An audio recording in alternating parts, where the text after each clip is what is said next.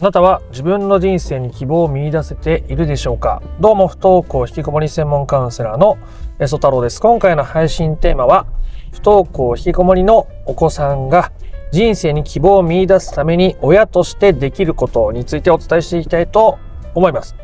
えー、不登校でね、今家にいて表情が暗いとか、まあ、家にいて元気は溢れているけども YouTube やゲームばっかりやっていて全然他のことに取り組んでくれないとかですね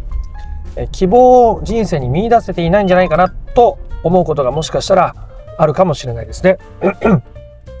でそんな時に親としてできることは何だろうでもっと外の世界に出た方がいいんじゃないのか、えー、学校に行った方がいいんじゃない友達と遊んでみればいいんじゃないみたいなことを思ったとしてもなかなか子供は動き出してくれないですよね。そんなもので動き出してくれるのであればこの動画を見るまでもなくきっと不登校引きこもりの問題はなくなっていると思うんですけども、まあ、そうじゃないからこそこの話をしていきたいと思います。なので今回の話を最後まで聞いていただくことで、えー、お子さんが希望を見出すためにあなたにできることがまだ残されているということに気づけると思いますしじゃあ具体的にどうしていったらいいかっていうことも分かって、えー、お子さんが人生に希望を見出すそしてあなた自身もとても気持ちが楽になっていったり満たされていったり不登校引きこもりの問題を手放しやすくなっていきますのでよければお付き合いください。ではお子さんの不登校引きこもりのお子さんが人生に希望を見いだすために親御さんとしてできることですがその結論は親御さん自身が将来に人生に希望を見いだして生きているということです。あなたは自分の人生に希望を見出せていますか？毎日楽しく充実して暮らせていますか？もちろん毎日は難しいかもしれないですけど、これからの人生とか今の人生楽しい、喜びを感じて将来こんなことがもっとできたらいいなっていうワクワクを伴って生きているでしょうかいや今はね子供が不登校だからあ引きこもりだからあね、そっちでこう気持ちが持っていかれすぎてしまってなかなか人生に希望なんて見出せている場合じゃないよと思う方もいらっしゃるかもしれません。これだと非常に解決が難しくなっちゃうわけですね。子供が学校に行けるようになったら子供の不登校引きこもりの問題が解決したら私も自分の将来に希望を見出せるだろうというのは極めて依存的な状態ですね。なのであなたが不登校引きこもりの問題を解決するとかお子さんが学校に行くったらあ満たされるとかあ不安が解消されるとか将来に希望を見出せるじゃないんですよ。いいですか？お子さんの状態がどうじゃなくてあなたが自分が人生の希望を見出していると不登校引きこもりの問題が解決しやすくなるってこの順番なんですね。じゃないともうどうしようもないじゃないですか。ね。えー、お子さんが変わってくれたら解決じゃなくてあなたが変わることによって解決が近づくというこの順番です。じゃないとコントロールもできないですし、ね。なので、えー、ここのところをしっかり、えー、これから話していこうと思うんですけども、ね、なかなかすぐに取り掛かれないのは分かります。僕も自分があ不登校引きこもり、になりたくてなれなかった時もありますし、えー、自分が職場の人間関係でね、周りがもうちょっと、もうちょっとだけ気遣ってくれれば、あの、こんなにイライラして仕事しないで済むのに、とか、自分がやってることをもうちょっとだけでも奥さんが理解してくれたら、私はもっと、俺、僕はね、もっと気分よく過ごせるし、仕事もしてこれるのにって思ったこともあるし、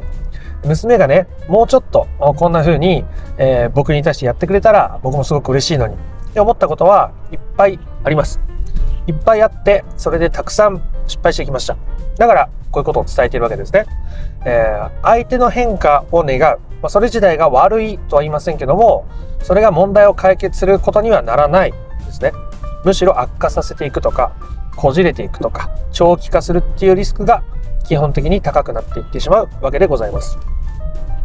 えなので、えー、あなたが自分の人生に希望を見出すということがとっても大事。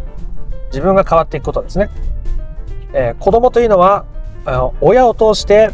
世界を見ます親御さんが毎日えニコニコ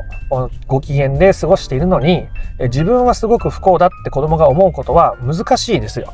難しいでも自分の周りに不幸そうな人とか苦しんでる人が多い方があ世の中ってなんだか苦しいんだろうな人間関係って大変なんだろうな仕事とか社会とか嫌なこといっぱいあって辛いんだろうなってなっていきやすいですよねなのであなたがあ人間関係明るくご機嫌に過ごすってことはお子さんにとってめちゃめちゃもうめちゃめちゃ大事なことなんですね。でもそれも子供のためにやるんじゃなくて、あなたがあなたのためにやる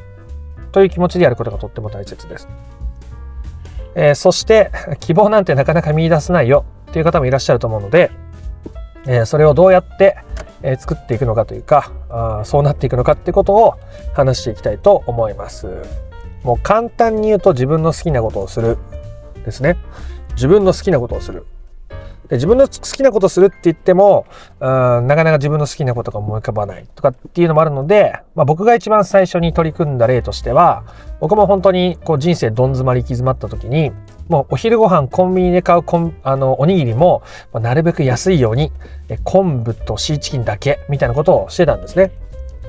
で、えー、自分のことをこういろんなこうこうしてなきゃいけないとか仕事頑張んなきゃいけないとか周りの顔色を伺ってないといけないみたいな気持ちがすごく強かったんで、えー、苦しんでたんですけどで自分の好きなものを選んでいくっていう時にコンビニのなんか牛肉しぐれみたいなのねちょっと何十円か高いじゃないですか。ああいうのを買うとかあそういうところから始めました。それも自分の好きなことを選んでいくっていう上でめちゃめちゃ大きなステップだったと思います。で、他にも、小さなことで僕のクライアントさんが取り組んだ例を今からざっと適当に僕が話していくので思い出しながら、それを少しずつ参考にして刺激をもらってもらえたらなと思います。例えば、昔の友達、最近連絡取ってなくて、で、あのコロナウイルスの影響もあってなかなか友達関係もこう疎遠になってたりする方も多いと思うんですけど、思い切って連絡してみる。電話でもいいかもしれないし、出かけてもいいと思いますし、そういうこと、連絡を取ってみる。で、他には、あヨガを習うとか、習字を習うって方もいましたね。大きいことだと、家を買うっていう決断をした人もいます。あと、ペットを飼うとか、あと、どんなことでしょう？ヨガを習う。言いましたっけ？えー、あとは、自分の好きな家電を買うとかですね。っていう方もいらっしゃいましたね。美容院に行って、えー、自分の好きな洋服を買うって方もいらっしゃいました。まあ、子供はなかなかあ一緒に行かないっていうので、えー、旦那さんと2人で温泉旅行に行ってゆっくりしてきたっていう方もいますね。自分がもっと学びたいと思っていること、まあ、こういう心のことについて学ぶって方も中にはいらっしゃいますし、そうやって自分の好きなことに取り組んでいくわけです。自分が興味があることとか、自分が安らぎを感じることでもいいと思います。ね、僕だったら今これ車運転してあ僕の家は割と田舎の方にあるので山の中にある公園に今からこう車で向かってそこでブラブラ散歩をする予定なんですけども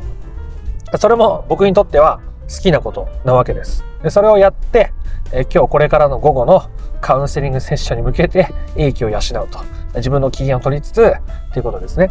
これもめちゃめちゃ大事なことです。今日のお昼ご飯自分の好きなものを頼む。食べるでもいいです。えー、ね、ちょっとああそこのランチ興味あるけど、まあ、ランチで2000円ちょっと高いかなって思うところに行ってみるとかですね、3000円でも5000円でも僕は全然いいと思います。でそういうことを繰り返していくと、あ人生っていいことあるじゃないですか。自分で自分の人生にいいことを増やしていくと、あなたの機嫌は勝手に良くなっていくし、人生っていいことあるなってなっていくわけですよね。そうすると、それは、なんか子供にね、人生って今辛いかもしれないけど、いいことあるからって言うよりも、あなたがなんとなくご機嫌でいる方が、もう100倍それ伝わるんですよね。あなたがこう、苦しんだまま、あ子供に生きてればいいことあるからっていうのと、なんだか楽しそうに家の中で家事してる方が、そっちの方が100倍伝わるわけです。人生って楽しいことあるってことが。それが、子供が自分の人生にもいいことがあるんだろうって感じられるために自分の人生に希望を見出すためにできる親としてめちゃめちゃもう最高のことですね。えー、僕は最高の親孝行は自分が幸せでいることだと思います。親が何と言おうが、親としてはね、あこんな風に仕事してとか、こんな風なあ将来どうのこうのっていうので、僕に言ってくれたことももちろんたくさんあります。手に職つけてとかね、安定した道をとか、学歴を持ってこうちゃんと社会人として評価されやすいようにとかいろいろ言われたことありますけどでも結局それって僕の幸せを願って親は言ってくれたわけですよね。だから僕にとっての最高の親孝行って僕が幸せになることですね。で僕に、えー、子供にとっての最高の子供孝行ですね。親として子供にできる子供孝行は親が幸せでいることだと僕は考えています。僕は自分の親が幸せであればあもちろん嬉しいし、まあ、そうじゃなかったとしてもそれはそれですけど、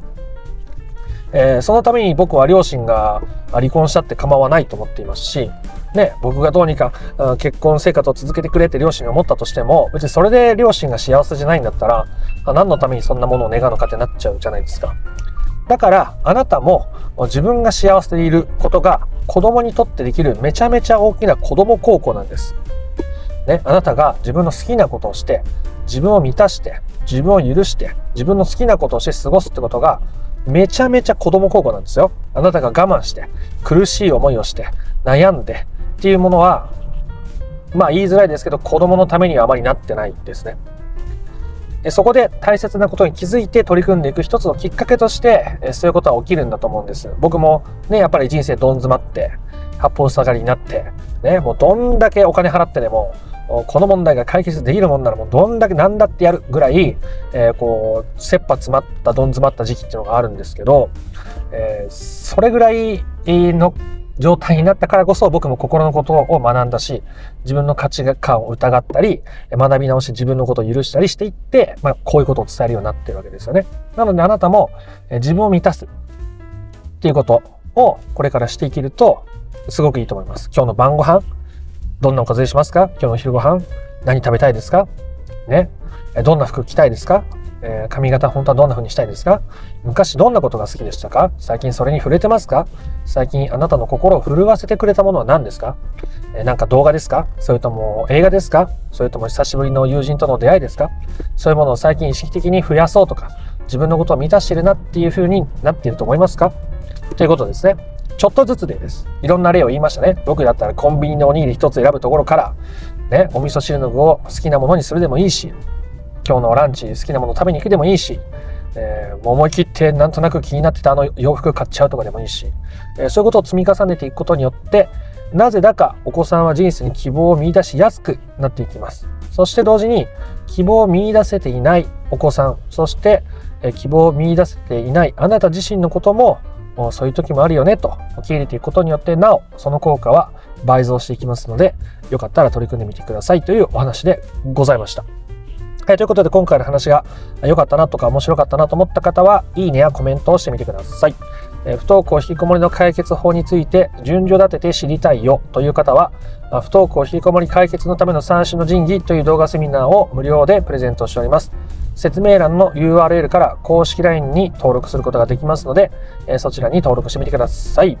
え、ということで、また別の配信でもお会いできることを楽しみにしております。またあなたの不登校引きこもりの問題が本質的な解決に至ることを心から願っております。また別の配信でもお会いしましょう。ありがとうございました。ソ太郎でした。